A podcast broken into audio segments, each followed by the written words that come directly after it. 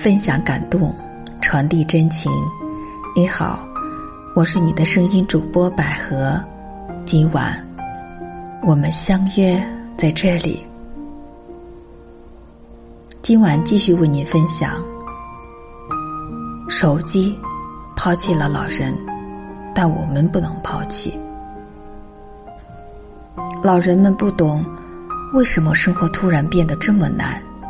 为什么突然间什么都要用手机？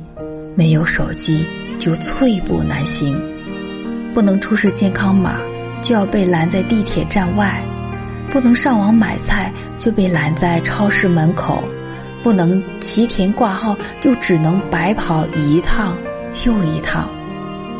老人们的生活被手机逼入绝境。他们适应这个智能社会的方式，则更加让人心疼。曾经看到的一位乐观爱学习的大爷，却依旧让我眼泪发酸。张家界的一位大爷第一次去酒店，是因为要隔离。他拍了视频记录全过程，看什么都稀奇。他炫耀酒店的环境，在房间就可以吃饭。他炫耀大镜子，卫生间洗澡特别舒服。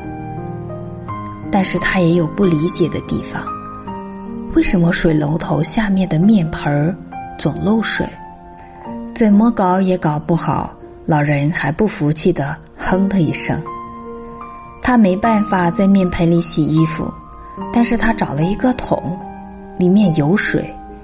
镜头一转，他掀开马桶，里面满满当当的衣服。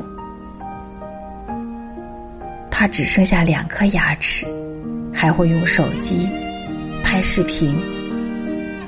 但是他没有住过酒店，不知道漏水的面盆怎么办，也不知道马桶是上厕所的地方。他活了一把年纪，这个世界对他来说依旧如此陌生。时代的潮流，无情的席卷着没见过世面的老人，他们搁浅在沙滩上，无人帮助。其实善待他们，就是善待我们自己。有人在心疼老人，有人却站着说话不腰疼，说老人活该被淘汰，是因为不愿意学习。就算老人学会了手机，还有更多更新的东西拦着他们。只要是人，就会变老。老人走得慢，我们就等等他们。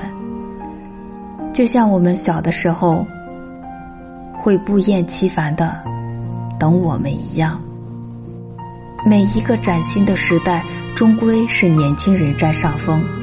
但有温度的时代，不会弃老人于不顾，而是会在他们安享晚年的年纪，给他们足够的安全感，让他们见识这个他们曾经为之奋斗的时代，始终没有忘记他们。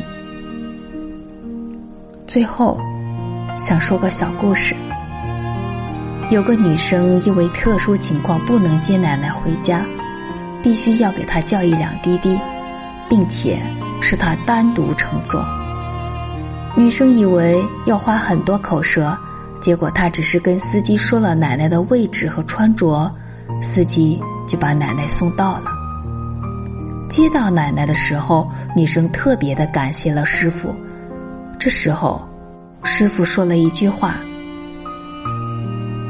谁都有老的时候，手机丢下的人，我们不能丢下。”